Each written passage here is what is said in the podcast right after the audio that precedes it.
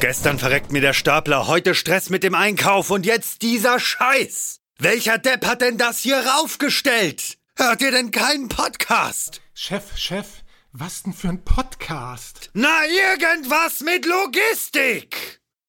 Irgendwas mit Logistik. Der Podcast mit nicht immer ganz wissenschaftlichen Themen. Rund um die spannende Welt der Logistik. Präsentiert von Andreas, Jens und Thomas. Moin, moin zu einer neuen Folge Irgendwas mit Logistik. Thomas, wir beide wieder. Moin, Thomas. Ja, moin. Hi. Und natürlich, wie immer, haben wir einen Gast dabei. Und zwar ist es heute der Martin von der FIS. Hi, Martin. Hallo zusammen. Sehr Hallo. schön, dich da zu haben. Irgendwann bei den Outtakes können wir ja mal darüber den Weg darüber erzählen, wie wir zusammengekommen sind. so, so inhaltlich als auch technisch, aber das würde, glaube ich, den Rahmen der Folge sprengen. Du, Martin, wie gesagt, schön, dich da zu haben, obwohl es so sonnig draußen ist heute, das kann man verraten. Bin ich dir sehr dankbar, dass du dir Zeit nimmst, dich in ein stilles Kämmerchen geschlossen hast, um mit uns die Aufnahme heute zu machen.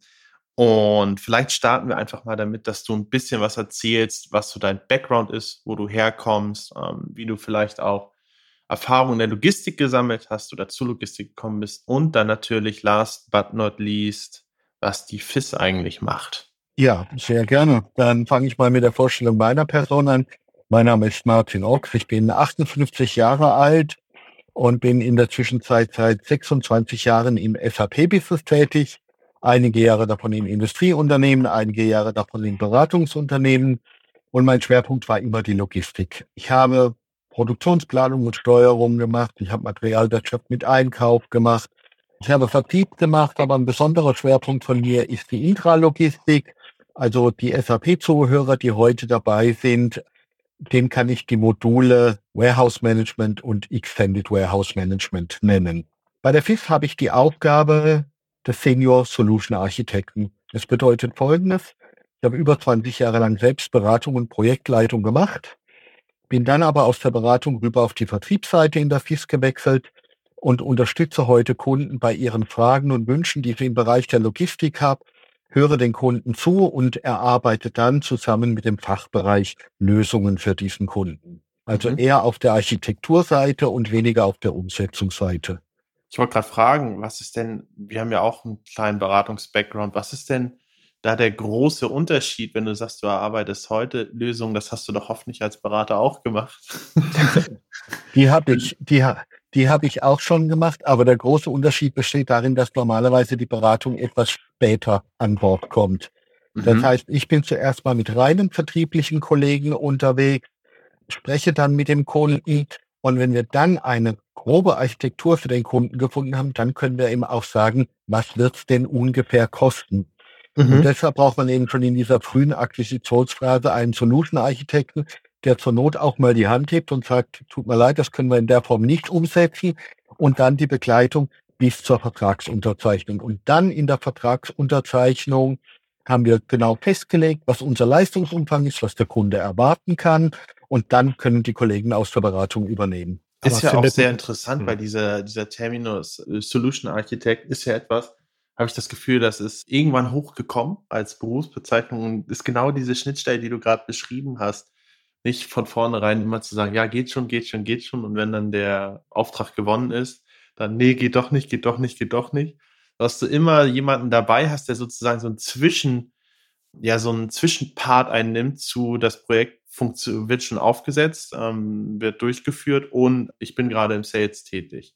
Es wird gerade versucht, es zu gewinnen. Ist das denn etwas, was bei SAP, beziehungsweise auch bei den SAP-Projekten, mit denen du zu tun hast, etwas ist, was unbedingt notwendig ist? Ich habe ganz rudimentär im Logistikumfeld mit SAP bisher zu tun gehabt, also definitiv kein Experte, aber so rein die Wahrnehmung war sehr meinerseits, es gibt die Module und that's it. Ja.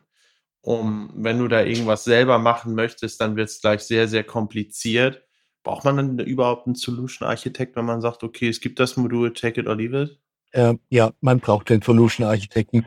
Und deshalb, äh, wenn ihr euch die Marktbegleiter von uns anschaut, andere Beratungsunternehmen, die haben alle diese Funktion. Die haben vielleicht eine andere Bezeichnung, vielleicht heißt bei einem Unternehmen Preseller und eben bei uns Solution Architect. aber diese Rolle gibt es eigentlich in jedem größeren Beratungsunternehmen. Und der Grund ist einfach dafür, wenn wir eine Lösung bei einem Kunden implementieren, dann ist das nicht wie in einem App Store, wo ich eine App herunterlade und dann muss ich sie genau in der Form nutzen, wie sie vom Anbieter zum, zur Verfügung gestellt wird, sondern wir können über das sogenannte Customizing, also über die Parametrierung des Systems, ganz, ganz unterschiedlichste Prozesse einstellen. Und damit diese Definition klar ist, welche Prozesse und welche Funktionen braucht der Kunde, dafür bin ich da, das vorzuskizzieren und dann an die Beratung zu übergeben. Ist das nicht aber trotzdem auch ein gewisser, ist ja trotzdem auch ein gewisser Beratungsprozess, den, ja. den du da durchführst? Also deswegen weiß nicht, ob ich da so hart das, sag ich mal, voneinander trennen würde. Beratung, Solution Architect, äh, was ist das eine, was ist was ist das andere? Sicherlich ist deine Beratung, die du machst, dann natürlich auch sehr stark schon fokussiert auf das Produkt an sich oder? Ähm, aber du musst ja trotzdem auch erstmal die Bedarfe entsprechend aufnehmen und äh, dementsprechend dann auch beraten, was dann den Bedarf entsprechend deckt oder nicht. Äh, Tommy, du hast vollkommen recht. 90 Prozent meiner Tätigkeit ist die Beratung. Deshalb kann ich auch, auch als Novize im SAP-Geschäft nicht als Solution Architekt anfangen. Ja. Äh, man braucht einen großen Erfahrungsschatz. Bei mir waren es eben 20 Jahre lang Beratung und Projektleitung bis ich so eine Brennweite, ich sage jetzt mal ein Fischei-Objektiv oder ein Weitwinkelobjektiv über die SAP-Lösungen hatte, dass ich in der Lage war, diese Funktion auszufüllen. Hm. Ich denke mal, es ist ja auch insofern auch wichtig, da ähm, auch vernünftig den Kunden zu beraten, weil ich kenne es ja auch aus meiner Beratung heraus. Der Kunde will natürlich immer möglichst alles genau so umgesetzt haben an Prozessen, wie er es jetzt auch hat. Und was in den meisten Fällen überhaupt gar keinen Sinn macht. Und da ist es doch auch sicherlich ein Stück weit mit deiner Beratung ich sag mal, ihm, ja, so Flachs, so ihm die äh, Flausen sozusagen auszutreiben äh, so, äh, und, und ihn auf den richtigen Weg zu bringen, oder? Thomas, da darf ich dir widersprechen. Ah, okay. Die Kunden, ähm, die Kunden, die an uns herantreten, weil sie eine bestimmte Lösung oder bestimmte Funktionalitäten brauchen, sind erfolgreiche Unternehmen.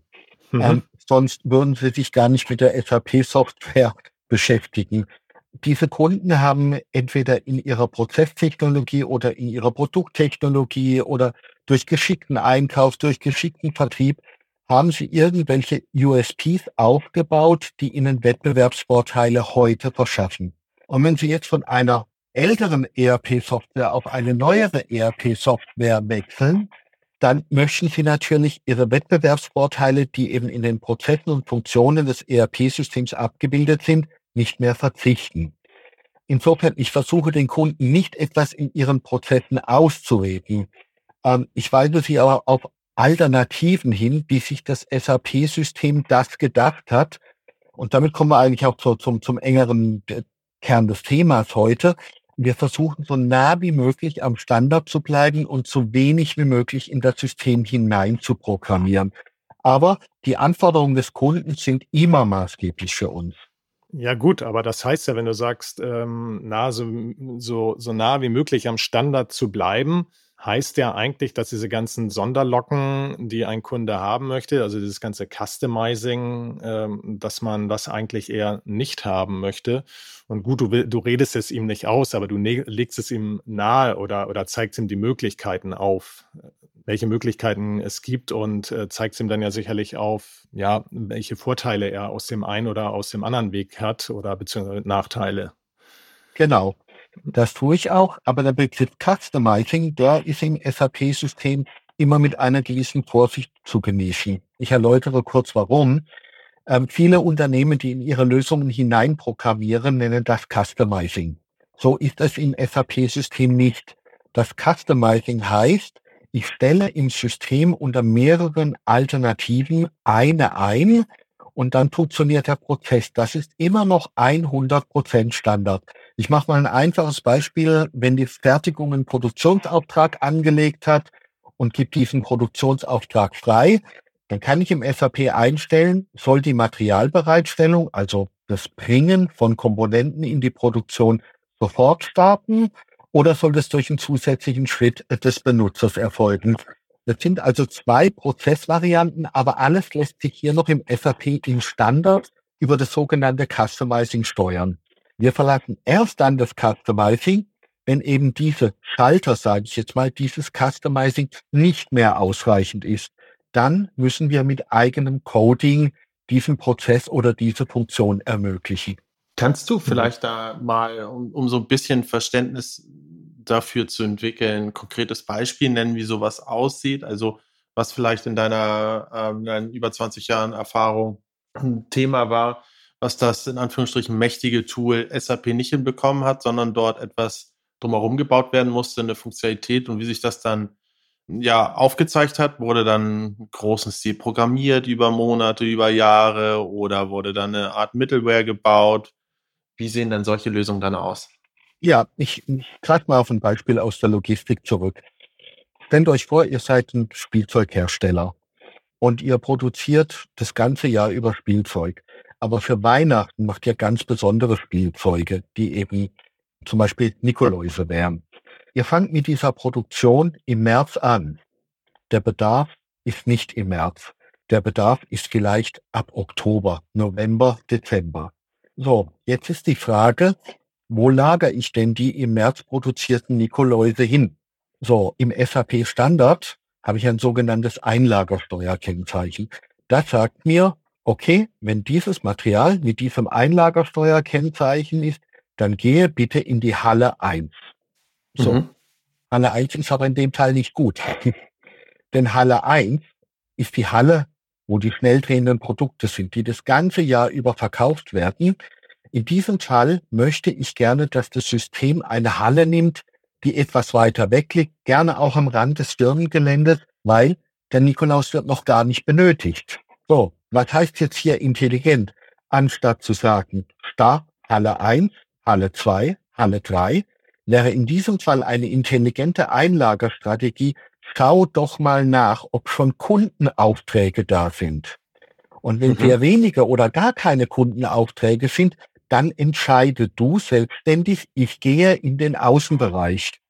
Und wenn dann die Monate Juli, August kommen und die ersten Aufträge kommen zum Beispiel vom Einzelhandel rein, die jetzt diese Nikoläuse bestellen, dann erkennt das System, ah, wir haben eine wachsende Bedarfsseite, eine wachsende Nachfrage und dann gehen nicht mehr in die äußersten Bereiche des Unternehmens, was irgendwo am Rand, am Zaun liegt, sondern jetzt, jetzt nimmt das Produkt Fahrt auf, jetzt lager sie bitte in den optimalen Hallen ein, dass ich kurze Kommissionierwege habe, kurze Wege bis zu den Rampen. Das ist ein Beispiel, was SAP nicht unterstützt. Also ich sage jetzt mal eine saisonale Einlagerstrategie. Sowas kann der SAP-Standard nicht. Und äh, wie muss ich mir das dann vorstellen? Es ist ja sehr einfach zu sagen, okay, ja, mach's doch einfach so rum. Ist das dann aber etwas, wo man das SAP-Modul erweitert, das aufbohrt, darin programmiert oder baut ihr da was drüber? Und genau das ist es. In diesem Falle programmieren wir. Die SAP stellt vordefinierte Absprungstellen in allen Bereichen, in der Logistik, im Personalwesen, in der Finanzwirtschaft und so weiter, vordefinierte Absprungstellen zur Verfügung, wo wir unsere eigene Geschäftslogik einprogrammieren können. In diesem Fall ist es tatsächlich Coding, das wir in das System eintippen, um ein gewünschtes Systemverhalten zu erzeugen. Die Zuhörer, die heute dabei sind aus dem SAP-Umfeld, denen sind die Begriffe User Exit oder Body, äh, ein Business Add-in, die sind geläufig. Das sind eben genau die definierten Absprungstellen von der SAP, um eigene Logik in das System einzuprogrammieren. Mal eine ganz konkrete Frage. Es ist ja ein sehr, sehr, sehr, sehr diverser Markt, was WMS und generell auch Software. Ich würde jetzt mal es nicht auf WMS reduzieren. Es gibt ja auch Warehouse Execution Systeme, die ja noch mal ein bisschen anders ticken und so weiter und so fort. Ein sehr, sehr großer definierter Markt mit Unternehmen, die Programme entwickelt haben, die sich komplett nur um die Logistik drehen. Was ist denn überhaupt generell der Vorteil an einem SAP in der Logistik? Warum sollte ich überhaupt damit weiterarbeiten oder überhaupt in die Richtung mit dem System zusammenarbeiten? Der Grund lässt sich in den End-to-End-Prozessen finden. Es gibt keine Lagerprozesse ohne vorgelagerte oder nachgelagerte Module.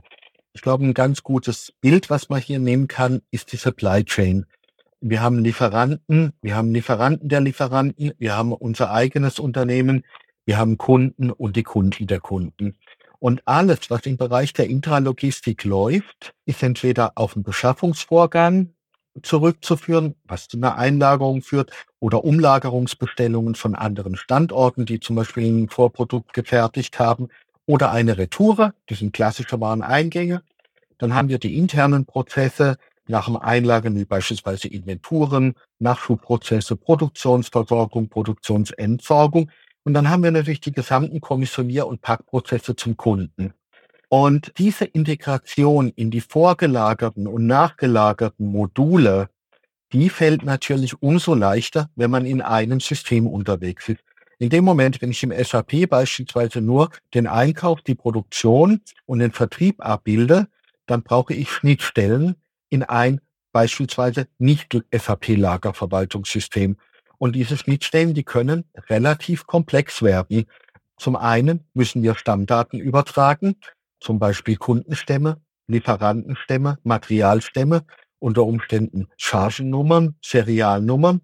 Und wir müssen natürlich über die Schnittstellen die gesamten Bewegungsdaten übertragen, also in diesem Fall Anlieferungen oder Auslieferungen.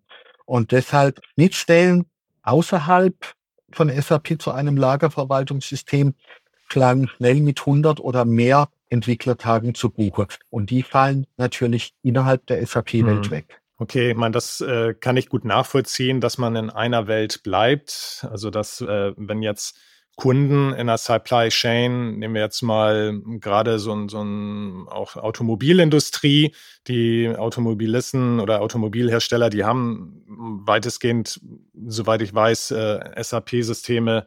Und wenn dann natürlich die Lagerhalter und wer auch immer in den nachgelagerten Prozessen dann noch da ist, auch entsprechend SAP nutzt, kann ich es natürlich verstehen, um halt in einer Systemwelt zu bleiben.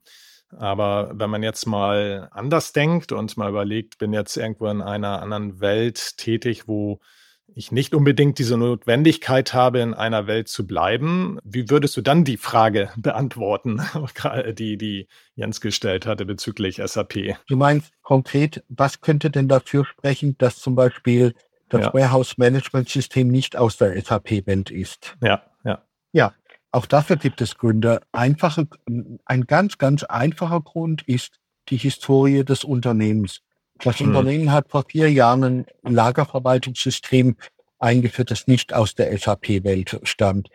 Sie haben 500 Beratertage dafür bezahlt, eine Viertelmillion für Softwarelizenzen. Und hm. jetzt hat sich das Unternehmen entschieden, auf SAP zu gehen. Die möchten natürlich nicht schon wieder ein neues Intralogistikprojekt haben, sondern möchten gerne diese Software weiterführen. Absolut valider Grund. Ähm, eine, eine kurze Zwischenfrage. Das war denn aber auch eine Firma, die schon SAP als äh, ERP-System oder, oder SAP irgendwo in anderen Bereichen dann hatte, oder? Eben nicht. Ah, okay. Eben nicht. Viele okay. Unternehmen haben damals an ein Nicht-SAP-ERP-System ein Nicht-SAP-Lagerverwaltungssystem angeschlossen. Und ähm, aber nicht nur aus historischen Gründen, man darf nie vergessen, Intralogistik hat immer auch etwas mit Automatisierung zu tun. Und SAP EBM, also die Intralogistiklösung der SAP, kann sehr, sehr gut mit der untergelagerten Steuerung, also beispielsweise mit einem automatischen Kleinteilelager, einem automatischen Palettenlager oder sogar einem Shuttle-System reden. Aber das muss dann alles neu gebaut werden. Und diese Integration in die Technik kann durchaus komplex sein, so dass es auch mal Sinn machen kann, ein Nicht-SAP-Lagerverwaltungssystem weiter zu betreiben, weil da die ganze Integration in die untergelagerte Steuerung an die Lichtschranken, an die Motoren, an die Fördertechnik, äh, weil das alles sehr gut eingespielt und bewährt ist. Also man hat dann im Prinzip zwei Systeme laufen. Also ich habe mein Nicht-SAP-Lagerverwaltungssystem ähm, parallel zum EWM dann laufen, oder? Nein, der Kunde entscheidet sich äh, in der Regel für eine der beiden Lösungen. Ja. ja. Ähm, oder es kann auch sein, nehmen wir an, er hat zehn Standorte. Auf diesen zehn Standorten betreibt er ein Nicht-SAP-Lagerverwaltungssystem, das es sukzessive ablöst. Erst Standort 1, dann Standort 2, dann Standort 3, um die Projektkomplexität und den Ressourcenbedarf gering zu halten. Also diese Szenarien gibt es auch. Du hast ja mhm. vorhin davon gesprochen, als Beispiel das Thema Einlagerungsstrategien, saisonaler Verkauf von Waren. Auch mal bezogen auf die Erfahrung, die du bisher gesammelt hast, wie stark haben sich die Projekte eigentlich geändert und werden sie eigentlich einfacher oder komplizierter? Erstens basierend darauf, wie SAP sich entwickelt, aber vor allem auch zweitens basierend darauf, dass infrastrukturell, nenne ich es mal, in den Warehäusern relativ viel vorangeht, auch Richtung Automatisierung, abseits von nur einer Förderstrecke von A nach B oder äh, äh, einen geführten Lager, ja, sondern hochgradig automatisierte Standorte. Ist das etwas, was es einfacher macht oder komplizierter heutzutage? Es gibt hier einen ganz, ganz eindeutigen Trend, Jens. Und zwar, es wird, vorsichtig formuliert, komplexer. Und dafür gibt es im Wesentlichen zwei Treiber. Der erste Treiber ist die Verfügbarkeit von Personal. Wir haben beispielsweise im, im Rechenzentrum der FIS äh, haben wir über 30.000 SAP-User. Und mit jedem Kunden, den ich spreche, höre ich die Klage, ähm, ich finde kein Personal. Und wenn ich Personal dann finde, dann kommen sie von Leiharbeitsstern, sind acht Wochen bei uns im Unternehmen und sind dann wieder weg. Und daraus resultiert eine ganz klare Anforderung von den Unternehmen an, den, an die Lagerverwaltungssysteme. Versuche, das Wissen und die Intralogistik aus den Köpfen der Mitarbeiter in das System zu bekommen. Das heißt, wir versuchen, diese Intelligenz, wie bewegen sich Waren in das Lager, innerhalb des Lagers und aus dem Lager heraus, die versuchen wir möglichst in einem EWM-System abzubilden, damit diese Abhängigkeit von Personal entkoppelt wird. Und deshalb sind die Projekte heute, was Stammdatenanforderungen betrifft, was Einlagerungs-, Auslagerungslogiken betrifft, mit Sicherheit komplexer als mein erstes Intralogistikprojekt 1997. Und der zweite große Treiber ist der Bereich der Automatisierung. Wenn wir mal die letzten zwei Jahre mit Lieferengpässen und so ausklammern, ist insgesamt der Preis für Aktorik und Sensorik, also was etwas bewegt oder was etwas scannt oder wahrnimmt oder abfotografiert, im Bereich der Intralogistik gesunken in den letzten Jahren und zwar spürbar gesunken, so dass der Break-Even-Point für Lagerautomatiksysteme sich deutlich verkürzt hat. Also man zahlt heute für ein komplexes Shuttle-System für Kleinteile deutlich weniger als noch vor zehn Jahren oder vor 15 Jahren. Und das Shuttle-System, das möchte natürlich auch, auch als einem EWM-Lagerverwaltungssystem herausgesteuert werden. Das heißt, diese, diese beiden Faktoren, intelligente Systeme, stark stammdatengetrieben und direkte Ansteuerung der Lagerautomatik, die bringen eine erhöhte Komplexität. Mich wundert es ein bisschen, ähm, weil ich hätte eigentlich gedacht, in einer in Anführungsstrichen automatisierten Welt gibt es ja weniger Freiheitsgrade, und wenn ein Prozess tausendmal durchgeführt wird, ist die Abweichung eher geringer, als wenn man es manuell machen würde, weil du auch weniger Flexibilität hast, etwas anders zu machen, beziehungsweise am Prozess vorbeizuarbeiten, hätte ich eigentlich gedacht, dass es das am Ende des Tages vielleicht sogar einfacher macht und nicht komplexer. Habe ich da irgendwie falsch gedacht? Ich gebe dir mal ein einfaches Beispiel, Jens, von einem unserer Kunden, ein Händler für, für Haustechnik, Bauchemie. Wie wir alle wissen, wenn wir eine Fassade verputzen, dann ist das ideal in den Monaten, ich sage jetzt mal April bis Oktober. Dezember ist nicht optimal. So, also haben wir eine Nachfrage, die, die ist mit Sicherheit in den Sommermonaten höher als in den Wintermonaten. Jetzt stell dir vor, du hast im Lager zehn Paletten stehen mit diesem Putzmörschel. Wenn jetzt Hochsaison ist, Monat Juli, und der Kunde fordert 30 Säcke. Nur als Beispiel. Was ist dann aus Sicht der Logistik besser? Wenn ich eine Palette aus dem Automatiklager fahre und von dieser Palette kommissioniere oder ob ich zehn Anbruchspaletten nacheinander an den Arbeitsplatz fahre und da jeweils die verbleibenden zwei, drei oder vier Säcke kommissioniere, bis ich die komplette Auftragsmenge erfüllt habe. Also obwohl wir ein Automatiklager dahinter haben, wird eigentlich an dem Beispiel ersichtlich, dass wir durchaus dem Automatiklager sagen, was soll's denn holen? Eine Palette und von der alles bedienen oder bringt zehn Anbruchpaletten mit dem Vorteil, dass dann vielleicht acht Plätze wieder frei werden. Also auch wenn wir Automatik haben, müssen wir der Automatik sagen, was ist optimal?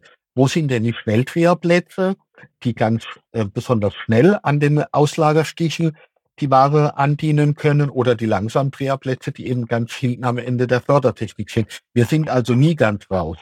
Was ich mir auch vorstelle bei den Projekten, was eine hohe Komplexität und ja, eine gewisse inhaltliche Schwierigkeit auch mitbringt oder jedenfalls interpretiere ich das da mal rein, ist, du hast ja ganz am Anfang auch darüber gesprochen, als wir über SAP Benefits geredet haben, dass es eine sehr ganzheitliche Betrachtung der Wertschöpfungskette ist über Unternehmensgrenzen hinaus. Wenn alles in Anführungsstrichen in so einem System abläuft, ist es dann nicht sehr, sehr schwierig, abzustecken, wo etwas beginnt, wo etwas aufhört, wo auch vielleicht welche Zuständigkeiten für welche Module anfangen und aufhören, wo etwas am Ende des Tages reinprogrammiert wird und nicht. Du hast von den Buddies gesprochen, von den ähm, Schnittstellen, die man anpassen kann. Dass du beispielsweise, wenn du bei einem Projekt bist, sind wichtige Funktionalitäten, die du vielleicht in der Logistik brauchen würdest, in einem ganz anderen Funktionsbereich angegliedert, historisch gewachsen, wohingegen da beim nächsten Projekt sieht es wieder komplett anders aus ist das etwas, wo ihr dann auch mitarbeiten müsst und was zu hohen Komplexität führt? Eigentlich in jeder Akquisition. Mhm. Ähm, denn, deshalb genau gibt es eigentlich den Solution Architekten, weil er muss die Grenzen des Projektes abstecken. Also wir nennen es Scoping. Also was ist alles im Projektumfang enthalten und was ist nicht. Beispielsweise haben wir einen Kunden, ja, der hat Salesforce im Einsatz, ja, für sein, für sein Marketing äh, und für seinen Vertrieb. Der sagt dann, ich brauche den SAP-Vertrieb überhaupt nicht. Also müssen wir auch kein Scoping machen für das Vertriebsmodul im SAP-System und müssen dafür sorgen, dass die, die Angebote ähm, oder die Aufträge eben entsprechend im SAP-System ankommen, damit wir sie weiterverarbeiten können. Und deshalb, ja, die Grenze des Projektes zu ziehen, ist die wichtigste Aufgabe in der Akquisitionsphase kommen wir ja wieder zu dem Punkt, was wir vorhin schon hatten am Anfang. Nicht? Also Bedarf, Bedarf erkennen, richtig erkennen und, und schauen, was braucht der Kunde und mit welchem, mit welchen Systemen kann ich, äh, kann ich andocken, was ähm, und was kann ich weglassen. Nicht? Das leuchtet, leuchtet natürlich entsprechend ein. Ja, und ich könnte noch weitere Beispiele nennen, wo wir gefordert sind, den Kunden zu unterstützen, um einfach mal das Thema Unternehmensgrenze deutlich zu machen. Stellt euch vor, ihr habt einen Kosmetikhersteller, der mischt verschiedene Grundsubstanzen zusammen, um daraus Shampoos, Mehlungen, Duschmittel oder irgendetwas zu fertigen. Dieser Kunde, der sichert seine Beschaffung durch langfristige Kontrakte ab. Das heißt, er vereinbart mit dem Lieferanten in einem Zeitraum von, sagen wir, drei Monaten, nehme ich von dir 100.000 Liter ab und ähm, die musst du bei dir vorhalten und äh, wir rufen die dann ab. Je nachdem, wann wir einen Produktionsauftrag wieder in unsere Mischanlagen eintacken, dann äh, musst du die Ware vorhalten. Der Lieferant wird nicht vom ersten Tag an diese 100.000 Liter vorhalten, sondern er produziert natürlich auch. Und jetzt sagt der Kunde, hm, ich kann eigentlich meine Produktion nur vernünftig planen, wenn ich sehe, was liegt denn gerade bei dem Lieferanten für mich. Er muss also praktisch sehen, wie viel hat er denn auf Lager, was er ganz kurzfristig mir zur Verfügung stellen kann. Unglücklicherweise ist es nicht nur ein Lieferant, sondern es sind vielleicht fünf Lieferanten, mit denen er das vereinbart hat. Also müssten wir so etwas schaffen wie eine Sichtbarkeit unserer zukünftigen Komponenten, die beim Lieferanten liegen. Ja, also wir müssen also dann aus dem SAP-System herausschauen und müssen zu dem Kunden ähm, sehen, was hast du denn, damit ich vernünftig meine Produktion planen kann. Ja. Und, oh. und diese Sichtbarkeit, die könnt ihr liefern oder, oder liefert SAP dann? Ja, jetzt kommen wir zu einem sehr, sehr spannenden Thema. Wo hinterlegen wir denn genau diese Logik? Diese Sichtbarkeit ähm, ist im SAP-System bei manchen Supply Chain Fragen gegeben, bei manchen nicht. Und dann unter der, unter der Annahme, dass sie nicht gegeben ist, in, in diesem Fall ist es so was Spezielles, dass es tatsächlich in der Form, so wie es der Kunde haben, genau in der Form es bei SAP nicht gibt, dann müssen wir programmieren. So, um diese Sichtbarkeit herzustellen. Und jetzt kommt die ganz, ganz spannende Frage, Sollen wir im SAP-System programmieren? Oder gibt es möglicherweise noch einen anderen Ort, wo wir dieses Coding hinterlegen? Und das ist momentan das ganz spannende Thema, was alle unsere Kunden treibt. So, und jetzt nach dem äh, Cliffhanger wirst du uns bestimmt sagen, was es da für andere Methoden und Möglichkeiten gibt. Ja, wenn ihr gestattet, möchte ich noch kurz darauf eingehen, warum es uns die beste Idee ist, im SAP-System immer zu programmieren. Mhm. Wenn ich heute Gespräche führe mit SAP-Interessenten ähm, und ich frage sie, was ist denn eure Motivation, entweder innerhalb der SAP, wenn auf ein neues Release zu gehen, oder sie kommen von der alten IBM als 400-Lösung, was ist denn eure Motivation? Und in 60 Prozent der Fälle höre ich, wir haben in unser altes System so viel hineinprogrammiert, dass wir schon seit fünf Jahren die Release-Zyklen meines Anbieters gar nicht mehr mitgehen können. Wir schaffen das gar nicht mehr. Wir haben die Logik in unserem System so an uns angepasst, ähm, dass es gar nicht mehr geht. So, und das ist nämlich genau der Punkt, warum heute das Thema Entwicklung im Core, also im Inneren des ERP-Systems, gar nicht mehr gerne gesehen werden. Und das ist ein riesengroßes Spannungsfeld bei unseren Kunden. Der IT-Leiter sagt, ich will keine Entwicklung mehr im Core haben. Ich möchte, wenn die SAP mit neuen Enhancement Packs, also mit neuen Funktionen kommt, äh, wie sie früher hießen, heute heißen sie Feature Packs, dann möchte ich die einfach einspielen können, ohne Wenn und Aber, ohne dass mir euer individuelles Coding in die Quere kommt. Und das ist nachvollziehbar. Und der Fachbereich sagt, tja, ich spare fünf Prozent Personal ein, wenn wir diese Ein- und Auslagerstrategien einprogrammieren. Ja, wir haben hier einen richtigen Zielkonflikt, dass die IT auf der einen Seite konsistente und upgradefähige Systeme hat und der Fachbereich möchte natürlich seine Wettbewerbsvorteile umsetzen. Also haben wir hier einen Zielkonflikt. Und früher haben wir im, im SAP-System programmiert und heute müssen wir das nicht mehr. Und, und, und wo programmiert ihr das dann jetzt? Also in welcher Welt sozusagen? Ja, und das ist das ganz tolle. Ich würde sogar ein Stück weit von einer Revolution sprechen. Die SAP bietet etwas an, das nennt sich Business Technology Platform, die BTP. Früher hieß die S4 HANA Cloud Plattform. Heute heißt sie Business Technology Plattform. Und ähm, klingt jetzt sehr, sehr technisch, ist aber ein, ein einfaches und brillantes Konzept. Die SAP stellt in ihrem Rechenzentrum eine komplette Instanz zur Verfügung, wo man die eigene Kundenlogik hinterlegen kann. Also unser Beispiel jetzt, die Anbindung von mehreren Lieferanten, um die Sichtbarkeit von Beständen zu ermitteln oder intelligente Ein- oder Auslagerstrategien. Und diese Business Technology Plattform, die hat Standardschnittstellen, sogenannte APIs oder APIs, APIs, Application Programming Interfaces. Die stellt die SAP zur Verfügung. Und wenn jetzt der Kunde eine eigene Einlagerstrategie fordert, dann programmiere ich nicht mehr ein SAP-System selbst, sondern ich sage nur im SAP-System, in dem Fall klopfe bitte bei der Business Technology Plattform an und hole dir da die Logik, die Informationen, wo lagere ich idealerweise ein Produkt hin. Und dadurch erreiche ich etwas, das heißt Keep the Core Clean. Das heißt, ich halte das Core ERP-System sauber und bringe die ganze kundenindividuelle Logik auf diese BTP, diese Platform as a Service. Okay, ich verstehe, ich behalte den Kern sauber, aber treten nicht die gleichen Probleme auf? Also wenn ich mir jetzt überlege, wenn ich dann Schnittstellen dazu habe, also du hast jetzt die APIs angesprochen, aber da muss ich ja auch auf bestimmte Mechaniken zugreifen, wenn dann ein Release äh, kommt.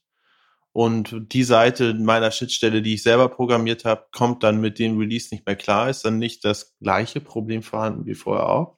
Nein, denn SAP garantiert eine Schnittstelle, eine, eine Stabilität dieser Schnittstellen, dieser APIs über einen sehr, sehr langen Zeitraum. Und das Einzige, was eigentlich mein ERP-System noch weiß, ist, muss ich bei diesem Prozess oder bei dieser Funktion auf die Business Technology Plattform gehen und alles andere bleibt im SAP-Kernsystem komplett unverändert. Um mal auch hier wieder irgendwo ein Beispiel zu machen. Wenn heute ein Kunde einen Auftrag erfasst, dann läuft im SAP etwas ab, das heißt Preisfindung. Das heißt, das System errechnet sich den Preis für das Produkt.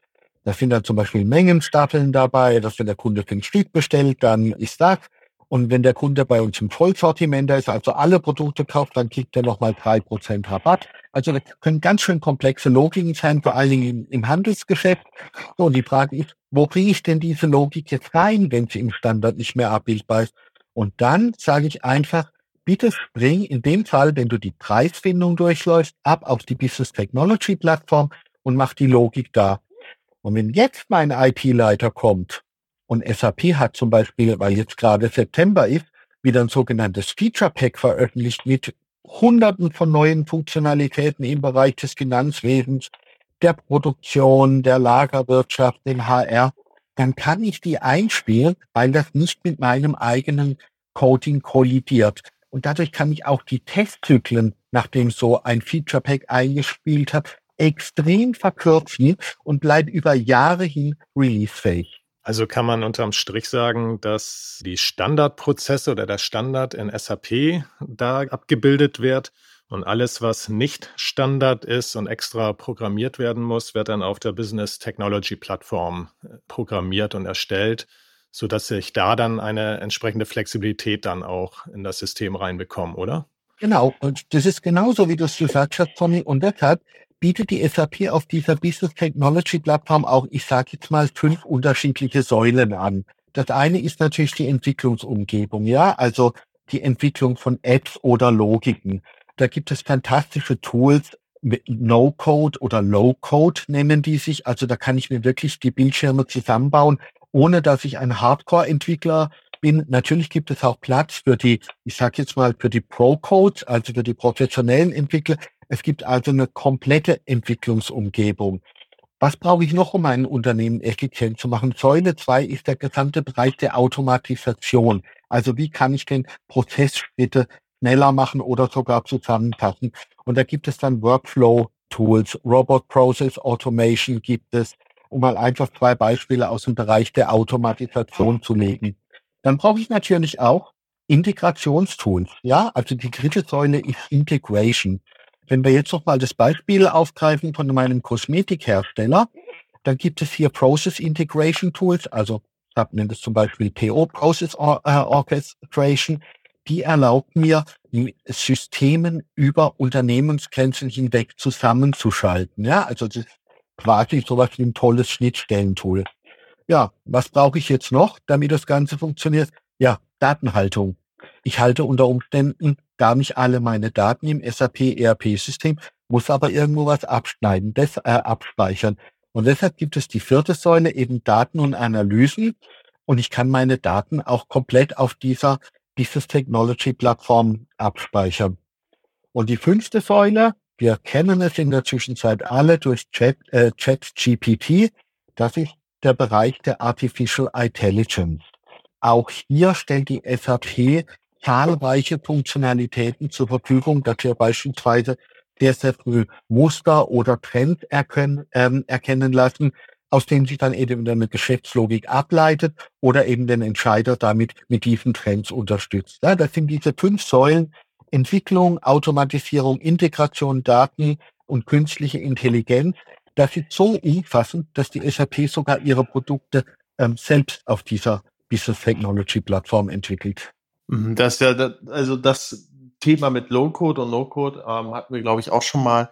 Das bedeutet ja aber im Endeffekt, dass wiederum das deine Aufgabe deutlich erleichtert, weil du ja durch so geringe beziehungsweise Aufwände, gerade wenn man von No-Code spricht, relativ schnell auch gemeinsam etwas entwickeln kannst, ohne jetzt zu sagen, okay, ich kriege jetzt das Thema, was ich bearbeiten soll, mit, schließe mich damit drei, vier, fünf Wochen irgendwo ein und oder noch länger und gehe dann zurück. Das verändert doch die Arbeit auch ein bisschen dahingehend, dass man viel mehr mit dem Kunden gemeinsam macht, oder? Ja, und das ist richtig. Ich habe euch auch mal ein paar Beispiele mitgebracht, ähm, was wir zum Beispiel schon auf der BTP realisiert haben. Und das hat jetzt nicht unbedingt Logistikbezug, aber ich finde es so beeindruckend. Ähm, die FIS, ähm, die FIS-Gruppe hat 800 Mitarbeiter davon über 500 Mitarbeiter in der FIS Informationssysteme und Consulting, aus der ich stamme. Wir haben jedes Jahr Azubis. Und wir wollten den Azubis eine sinnvolle Aufgabe geben. Und wir haben gesagt, ähm, macht doch mal was für euer Berichtsheft. Ihr Azubis, ihr müsst doch ein Berichtsheft führen. Ihr müsst eurem Ausbilder zeigen, wann ihr was gemacht habt. Der muss es sich durchsehen und äh, der muss es dann genehmigen und muss es dann ablegen, archivieren können wir sowas nicht digitalisieren. Und dann haben unsere Auszubildenden haben ein digitales Berichtsheft auf der Business Technology Plattform entwickelt. Die brauchen heute keinen Stift mehr, die brauchen keinen Ordner mehr. Die nutzen ihre Smartphones, wo sie sogar diktieren können und das Ganze wird übersetzt in Texte und haben hier, hier die App digitales Berichtsheft und das wird dann über Workflows an den Ausbildungsleiter gebracht, der genehmigt es und diese Dokumente werden auch gleich archiviert. No Code, No Code. Und wenn mhm. sie ganz clever sind, dann machen sie das mittlerweile mit ChatGPT. dann brauchen sie noch nicht mehr selber äh, sprechen. Ähm, danke für den Hinweis, ich werde diese Lücke prüfen. ja, ja. Besser ja, ist das. Also einfach mal, ein, um ein Gefühl dafür zu bekommen, was damit machbar ist. Und damit wir aber auch einen Bezug zur Logistik haben, habe ich euch noch ähm, zwei weitere Beispiele mitgebracht, was wir auf der WTP realisiert haben. Soll keine Werbung für die KISS sein, aber einfach, damit es für das Auditorium ein bisschen greifbar wird. Viele unserer Kunden bekommen tagtäglich LKWs auf den Hof, entweder weil sie anliefern oder weil sie abholen. Jetzt gibt es in der Intralogistiklösung SAP EWM gibt es eine Lösung, die heißt Stock Appointment Scheduling. Damit kann ich meine LKWs selbstständig Tore und Zeiten buchen lassen. So. Und äh, mit dem Yard Management, was dahinter liegt, kann ich sie auf Parkplätze schicken und dann äh, abrufen zur Rampe. Und viele unserer Kunden sagen, das ist eigentlich zu groß für uns. Diese Lösung ist so unheimlich mächtig. Könnt ihr uns nicht irgendwas Schlankes, Einfaches, Günstiges zur Verfügung stellen? Uns reicht es, wenn wir den Lkw-Fahrern eine Oberfläche geben, zum Beispiel im Internet Explorer, wo sie sich anmelden können und dann buchen die ihre Zeiten und Toren und wir zeigen ihnen an, wann noch was frei ist. Ja, wir nennen diese App Timeslot. Und das ist etwas, das haben wir ganz schnell und kostengünstig auf der BTP realisiert. Und jetzt können unsere Kunden oder die Kunden oder die Lieferanten, die zu unseren Kunden fahren, können ihre Timeslots buchen und dadurch haben die Mitarbeiter im Lager die Möglichkeit, die Arbeitslast etwas mehr zu glätten, etwas mehr zu verteilen. Hm. Du hast jetzt ja schon so ein paar interessante Beispiele gebracht. Vor allen Dingen auch, fand ich mal auch sehr, sehr spannend, auch so diese Darstellung der Business Technology Plattform, der, dieser fünf Säulen. Und äh, eine Säule davon hattest du auch genannt, äh, da ging es halt Richtung Arti äh, Artificial Intelligence oder künstliche Intelligenz. Ich hätte lieber beim deutschen Wort bleiben sollen, kann ich besser aussprechen. Genau. Und äh, wo es ja schon so ein bisschen in die, in, in die Zukunft geht. Vielleicht nochmal so als Abschluss. Wo geht die Reise aus deiner Sicht hin? Auch gerade, nehmen wir mal so das Beispiel künstliche Intelligenz, wenn man das nochmal wieder aufhört. Wo geht die Reise hin? Wie wird sich äh, vielleicht künftig SAP noch weiterentwickeln, auch gerade was sowas angeht wie solche Plattformgeschichten oder Low-Code, No-Code und so weiter. Was ist da so deine Einschätzung so als Abschluss? Also die, die Reise hat schon begonnen. Äh, ja. Und manche unserer, unserer Partner sind hier schon sehr, sehr weit. Also ich nehme mal als Beispiel Peak by Voice. Ähm, jeder kennt das mit dem Headset, wo ich durchs Lager geführt werde, wo ich akustisch geführt werde, ich mich mit dem System unterhalten kann. Äh, die Partner, mit denen wir heute zusammenarbeiten, die haben bereits alle AI-Systeme in der Spracherkennung. Ja, es ist heute, es ist schon angekommen, ja. Also ich muss die nicht mehr Wort für Wort trainieren, sondern da steckt schon heute eine Intelligenz dahinter. Die verstehen den Anwender, die können das interpretieren, was er sagt und eben nicht nur Wort für Wort. Also es hat schon längst angefangen. Wir setzen heute in der FIF künstliche Intelligenz ein, beispielsweise beim Einlesen von Belegen. Ganz konkretes Beispiel, der Lieferant liefert uns Ware und jeder Lieferant gibt mit der Ware einen Lieferschein ab. Jetzt ist es so, dass die Bestellnummer einmal links steht, also unsere Bestellnummer links oben auf dem Formular und beim nächsten Lieferanten steht sie rechts oben im Formular. Wir nutzen heute schon in der FIS KI, um diese Belege richtig interpretieren zu können und danach automatisierte Buchungen im SAP-System anzustoßen. Ja, also wir können diese Belege tatsächlich interpretieren und können zum Beispiel sagen, okay, das ist eine Auftragsbestätigung, das ist eine Rechnung, wir können die Belege erkennen. Und das ist also heute schon alles da und es wird noch ganz dramatisch zunehmen, dass die KI Muster im Lager erkennt, dass sie erkennt, oh, ein Lebenszyklus neigt sich zu Ende. Es wird ein Langsamdreher, lagert immer zukünftig eher im hinteren Bereich des Lagers. Also Hotspot-Ermittlung, wo ist wirklich was bei uns im Lager los? Es sind Muster in der Nachfrageerkennung. Es wird jetzt ganz, ganz schnell gehen mit der KI. Also Chat GPT hat alle Leute wachgerüttelt und ja. jetzt wird richtig Fahrt aufgenommen. Ja, spannend. Also kann man unterm Strich sagen, die Zukunft ist eigentlich schon bei euch angekommen und wird aber noch mehr beschleunigt durch KI, durch ähm, Tools wie zum Beispiel ChatGPT und so weiter. Ja, sehr spannend, Martin. Hat ähm, Spaß gemacht. Ich glaube, wir haben einen sehr guten Einblick bekommen, was du als ähm, äh, Solution Architekt machst oder überhaupt auch dein sozusagen dieses, äh, dieses Jobprofil oder diese, dieser Berufsstand äh, Senior äh, oder, oder Solution Architekt, was, was dahinter steckt. Hast du gerade Senior gesagt? Äh, ja. Äh, das ist ja in Ordnung für einen 58-Jährigen. Habe hab ich in der Tat also. gesagt, weil, weil, er da, weil Martin das am Anfang auch gesagt hatte. Ich glaube, Senior Solution Architekt, so hattest du dich okay. äh, am Anfang Senior, benannt. ja, nicht Senior. Senior. Genau. Na gut. was, was, was Thomas versucht zu sagen ist, äh, hat uns einen sehr guten Rundumblick gebracht, auch wie sich entwickelt hat, was die Aufgabengebiete waren und sind. Und auch sehr interessant, dass du es mit dem einen oder anderen Beispiel unterfüttern konntest. Das macht es immer ein bisschen anschaulicher. Und ich glaube, zum Ende haben wir auch noch das absolute, ja, Nummer eins Thema im Moment, künstliche Intelligenz. Zum Anfassen würde ich es mal nennen. Intelligenz gab es ja schon in den einen oder anderen Laboren und Programmierstübchen schon länger, aber dass man jetzt mit ein paar Klicks sich dort alles Mögliche erstellen lassen kann, ist schon sehr, sehr spannend und ein Riesenschritt. Wie gesagt, danke dir dafür und ähm, ja, bis zum nächsten Mal. Ciao, ciao. Jo, bis dann. Ciao. Tschüss.